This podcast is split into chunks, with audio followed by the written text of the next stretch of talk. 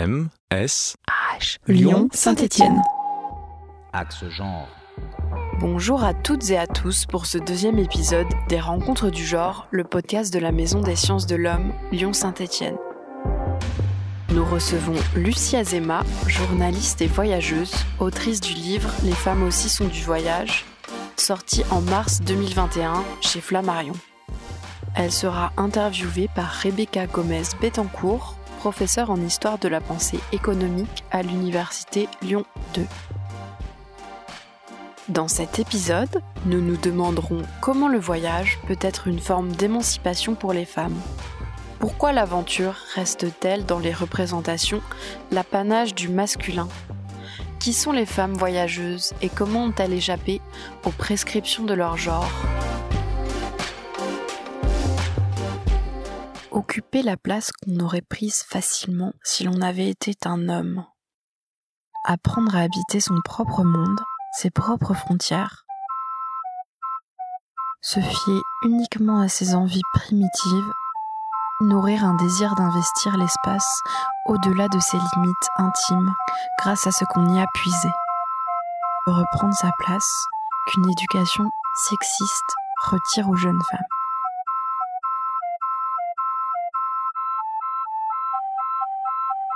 Voilà le but d'une approche féministe du voyage. Je vais où je veux, je ne suis qu'à moi.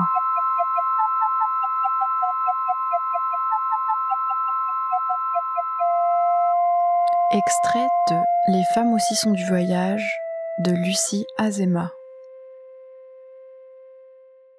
Lucie a commencé les voyages avec l'Égypte à 19 ans, s'en est suivi le Liban, l'Inde, puis l'Iran. À l'origine de ces périples, des récits de voyage l'ont formé, puis accompagné dans l'évolution d'un questionnement féministe sur les voyages. Ça fait depuis mes, je sais pas, mon adolescence, même avant, que je lis énormément de récits de voyage. Jules Verne, aussi euh, Kessel, Jack London.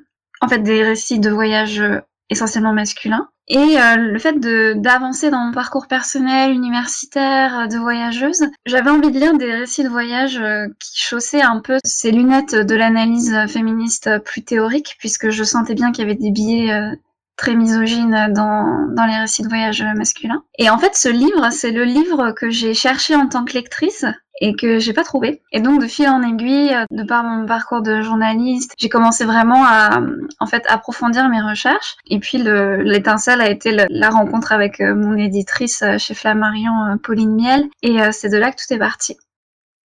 Comment as-tu procédé pour l'écriture de ces livres? Mais j'ai eu une phase de recherche qui a duré euh, assez longtemps en fait, parce que il y a eu toutes mes lectures personnelles pendant bah, presque une décennie. Et ensuite, vraiment, quand je me suis plongée dans la rédaction de ce livre, oui, ça a été euh, quatre énormes mois de, recherche très intensifs et après trois mois d'écriture. Donc en fait, la recherche a duré plus longtemps que, l'écriture.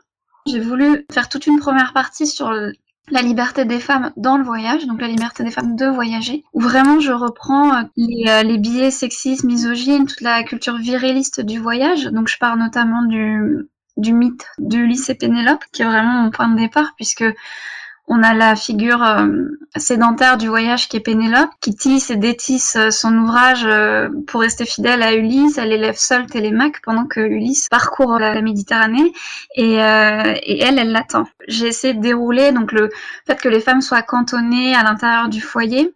Et dans la deuxième partie du, de l'ouvrage, c'est la liberté des femmes pour voyager. Donc là, je reprends tous les aspects liés à la maternité, à la liberté de mouvement des femmes, et donc vraiment des, chaînes qui sont plus euh, internes en fait.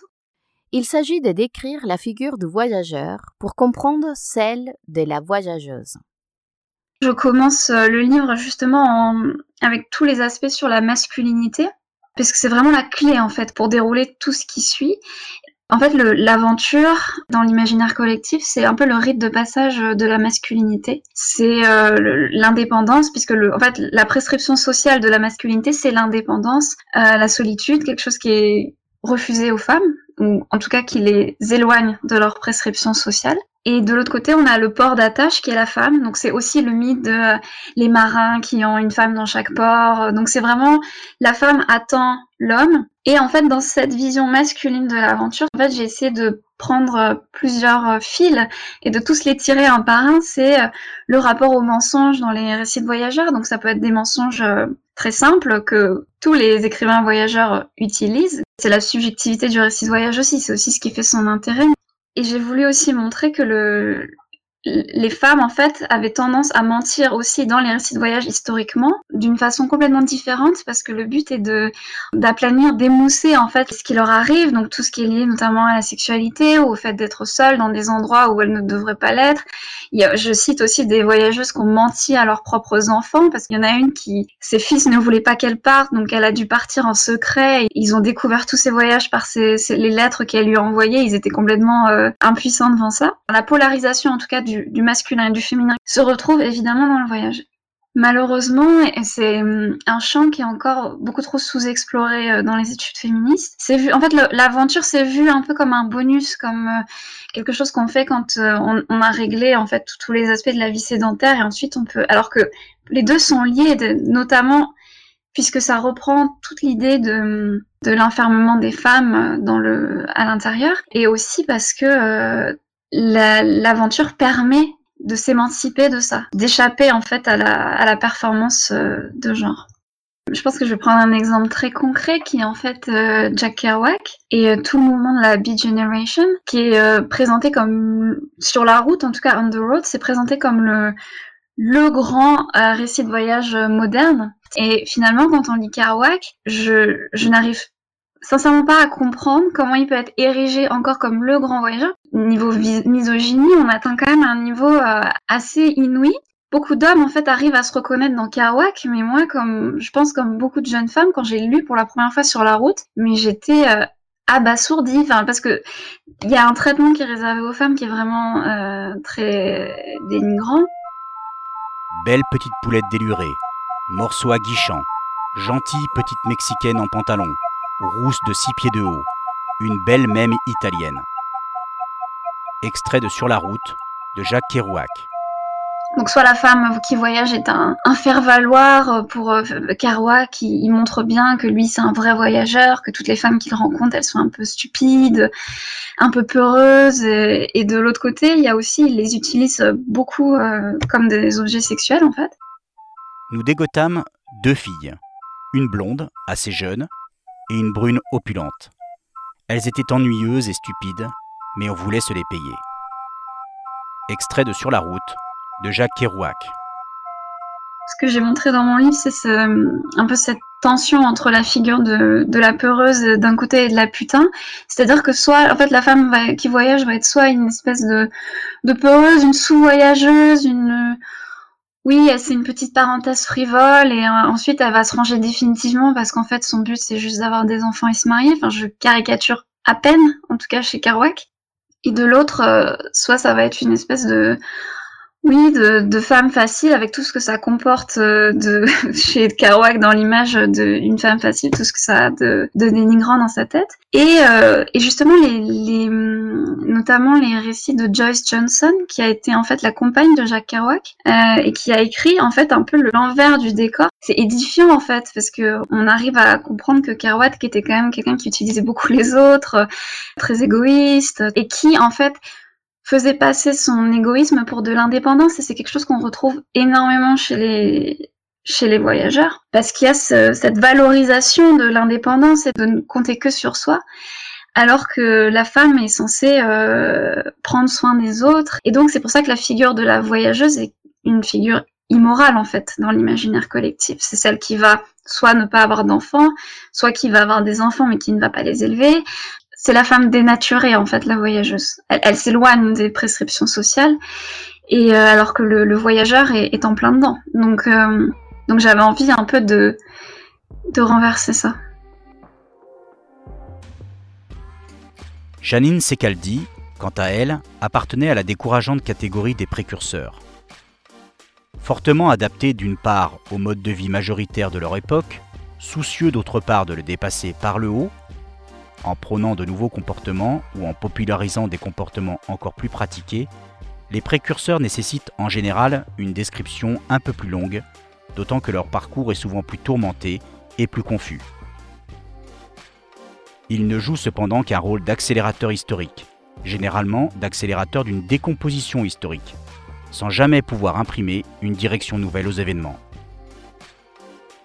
Michel Houellebecq, Les particules élémentaires.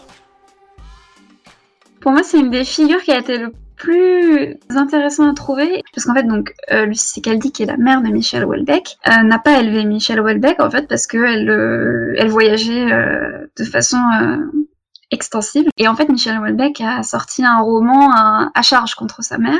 C'est les particules élémentaires qu'ils ont une relation horrible ils ne se parlent plus. Et, elle en fait elle a c'est pas vraiment une réponse, mais c'est une, une, espèce de réaction. En fait, elle a voulu, elle, elle lui répond pas dans le livre, mais elle dit voilà comment de mon côté ça s'est passé. Donc elle explique qu'en fait, elle n'avait aucune envie de se sédentariser, qu'elle n'avait pas spécialement envie d'élever son enfant. Et en fait, je trouve c'est vraiment très intéressant parce que elle a été quand même un peu mise au pilori. Euh, à l'époque où les particules élémentaires sont, sorties, même si euh, il, met ça sous l'angle de la fiction. Hein, donc euh, peut-être que voilà, elle, ça n'a pas été fait directement contre. Enfin, dans les, les médias ne sont pas attaqués directement à elle, mais en tout cas, c'est intéressant d'avoir cette figure de la mère qui voyage et qui en fait laisse son enfant. Donc la mère qui laisse son enfant, c'est la mère dénaturée, c'est le monstre social en fait, vraiment, même beaucoup plus que celle qui n'a pas d'enfant. Alors que, à l'inverse, euh, la culture du voyage nous a vraiment habitués à cette figure euh, du voyageur qui part et qui laisse ses enfants, qui ne les élève pas, euh, James Cook est un exemple. Il a eu cinq, enfants, il en a élevé absolument aucun. En fait, c'est l'aura du, père mystique qui part à l'autre bout du monde et qui ramène des souvenirs. Cette figure existe. Elle est, en plus d'exister, elle est valorisée. Alors que le, la mère qui part, euh, c'est, elle est, euh, elle est mise au pilori. Et je voulais un peu montrer dans ce chapitre toutes les figures qui existaient. Il y a les femmes qui n'ont pas eu d'enfants. Traditionnellement, la voyageuse, elle, n'avait pas d'enfants. Enfin, quasiment, les, voyageuses traditionnelles refusaient ça parce que justement, la maternité allait à l'encontre de leur vision de la solitude et de la liberté. Et ensuite, petit à petit, il y a eu euh, des figures de femmes qui avaient des enfants mais qui partaient quand même. Donc Lucie, c'est qu'elle. Et, euh, et maintenant, on a aussi les, femmes qui voyagent en fait avec leurs enfants. Il y a, il y a, c'est ça qui est intéressant de montrer, c'est que c'est pas soit on est, on est en, en, fait la figure de la mère et de la voyageuse ne s'exclut pas mutuellement. On peut ne pas avoir d'enfants et voyager, on peut euh, voyager et avec des et avoir des enfants, on peut voyager avec ses enfants. Enfin, et j'avais envie de, de montrer en fait qu'il y avait tellement d'exemples différents. Je, je, donne même dans mon livre des exemples euh, une femme qui a accouché sur la banquise, une autre qui a accouché sur le, dans les steppes d'Asie centrale. Enfin, il y a eu tellement de, de, de destins qui sont, qui, sont très peu arrivés jusqu'à nous et qui sont, qui sont fascinants et qui peuvent être pris en exemple aussi. Je dis pas que c'est un exemple d'accoucher sur la banquise. Je pense que ça a été terrible, mais ça a le mérite d'avoir existé. En effet, les femmes qui veulent voyager font face à un traitement différencié dû à leur assignation de genre. C'est difficile pour les femmes, c'est difficile pour les jeunes, c'est difficile pour les noirs, c'est difficile pour les parents avec les enfants, et justement, je voulais revenir sur ces conditions pour voyager. Car tu parles des conditions matérielles, morales, légales, mais aussi émotionnelles. Qu'est-ce qui a empêché les femmes de partir? Les femmes voyageuses ont été invisibilisées de l'histoire. Mais ce que je voulais montrer, c'était que oui, les femmes ont voyagé de tout temps, mais elles ont quand même moins voyagé. Faut pas tomber non plus dans le biais inverse, mais pour des raisons très précises, elles ont moins voyagé parce que elles avaient des interdictions légales de voyager seules. C'est encore le cas en Arabie Saoudite, euh, c'est encore euh, interdit pour une femme de voyager seule. Elle doit avoir euh, l'autorisation de son tuteur, donc soit son père, soit son mari. Euh, le Népal est en train de faire des lois euh, pour les Népalaises pour qu'elles ne puissent moins voyager seules. Euh, donc c'est l'accès au passeport. Et aussi, les femmes ont eu très longtemps et pas si loin pour l'histoire de la France, l'impossibilité de gérer leur propre argent. Par exemple, Alexandra Davinel, elle a travaillé comme euh, euh, chanteuse lyrique pendant très longtemps. Elle gagnait de l'argent, mais elle n'avait pas la possibilité légale de gérer son argent. Et en fait, c'est son mari euh, Philippe qui a dû lui envoyer tout son propre argent. On a souvent dit Alexandra Davinel, elle a pu voyager parce que son mari lui a financé. Mais non, en fait, il lui a envoyé ses fonds à elle. Sauf que c'était lui qui avait la possibilité légale de gérer cet argent. Et il y avait aussi toutes les injonctions qui sont liées à, à la sédentarité. Donc, la question de la maternité, qui est très très forte, et l'obligation, voilà, de, rester euh, à l'intérieur. En tout cas, symboliquement. Le célibat aussi qui prend sa place parce que beaucoup de voyageuses euh, étaient des célibataires et ce qui est intéressant d'ailleurs, il y a eu beaucoup de grandes voyageuses qui étaient en fait euh, des lesbiennes parce que finalement, c'était celles en fait qui déjà avaient échappé à la performance. C'est ce qu'on retrouve chez Monique Wittig en fait. La, lesbienne, euh, c'est celle qui échappe à la performance de la féminité. Donc elles avaient déjà euh, cassé ça, elles pouvaient aller plus loin. Donc on a Anne-Marie Schwarzenbach, Odette Dupigodeau, Marion Sénon, c'était des femmes qui ont pas forcément assumé de leur vivant, mais en tout cas qui avaient des relations amoureuses avec des femmes, qui étaient déjà en fait en conflit avec leur famille sur ces questions-là. Le voyage leur permettait de prolonger ça.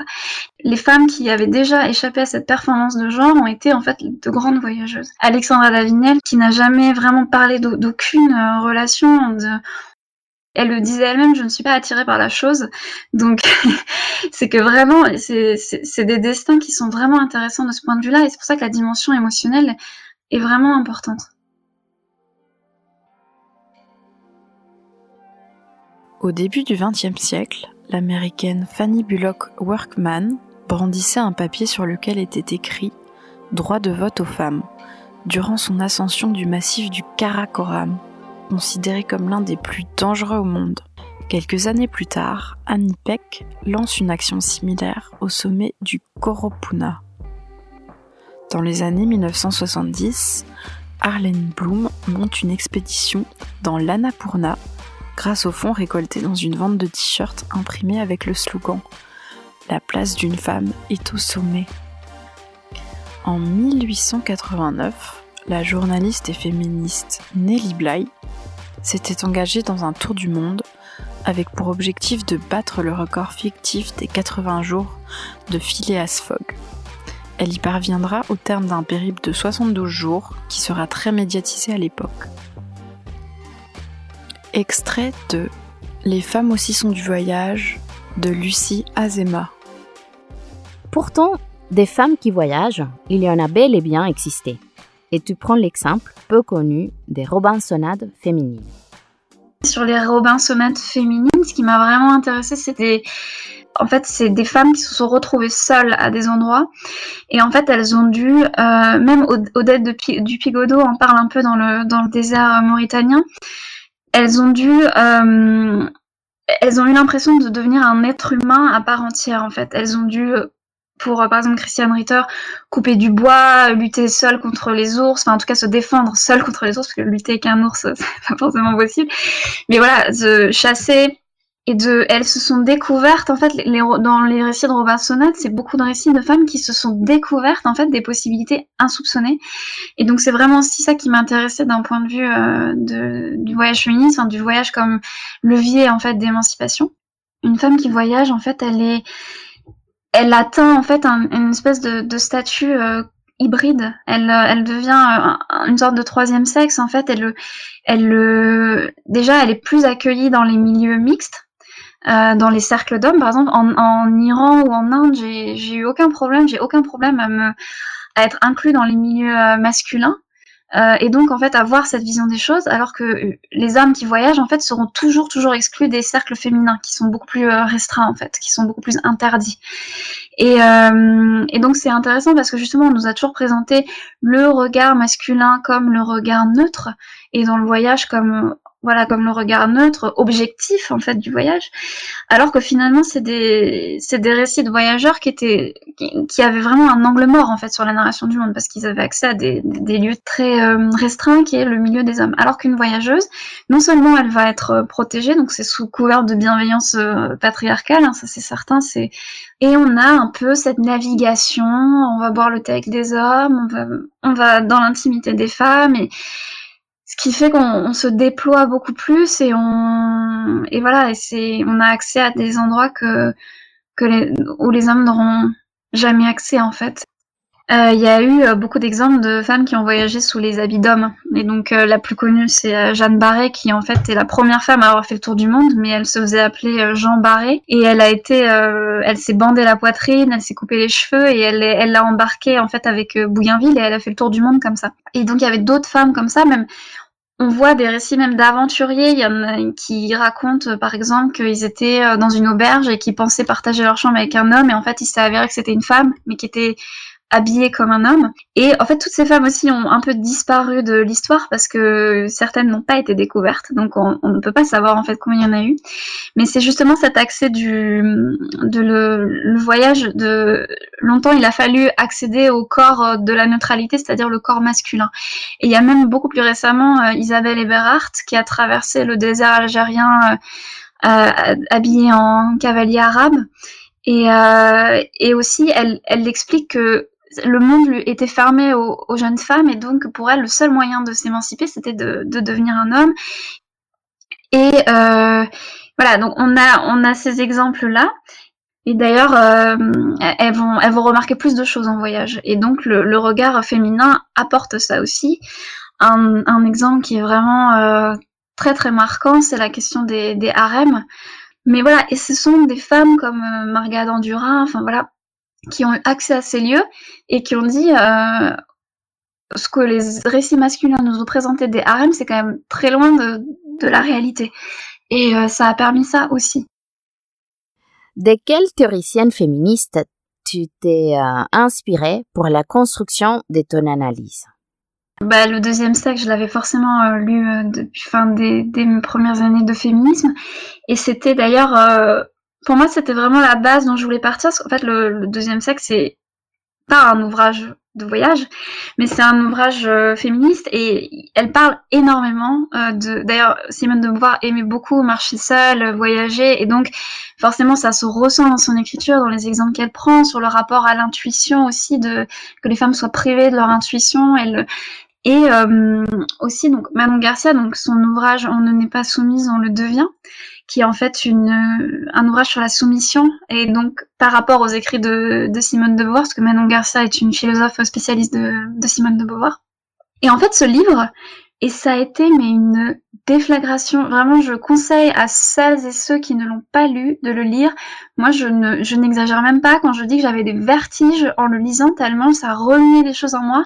Parce qu'en fait, elle parle du fait que les femmes gagnent à la soumission et c'est, c'est pour ça que c'est si difficile de, s'en sortir en fait, qu'il y a beaucoup de rétributions sociales, financières qui sont liées à la, qui, qui, procèdent de la soumission des femmes et que c'est extrêmement dur de, s'en sortir pour ça.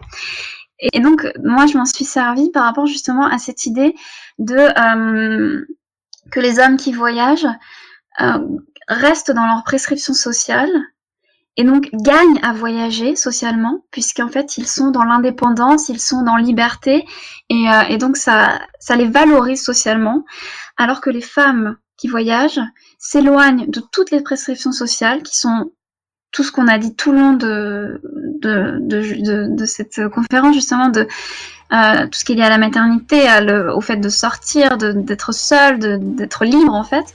Euh, elles s'éloignent de ça, et c'est pour ça que le voyage aussi leur est reproché, en fait, finalement. Les derniers chapitres de l'ouvrage de Lucie Assema est vraiment extraordinaire. Elle nous dit Voyager pour une femme, c'est une mise à feu de toutes les interdictions, de toutes les injonctions. C'est dire, je veux aller là-bas, et vouloir me suffit. Personne ne m'empêchera. La liberté ne se demande pas poliment, elle se prend. C'était le deuxième épisode du podcast des rencontres du genre, présenté et réalisé par Taïmé Pacalon et Aurélie Olivesi. Merci à Lucie Azema de nous avoir communiqué les ambiances sonores enregistrées lors de ses voyages. M, S, H, Lyon, Saint-Étienne.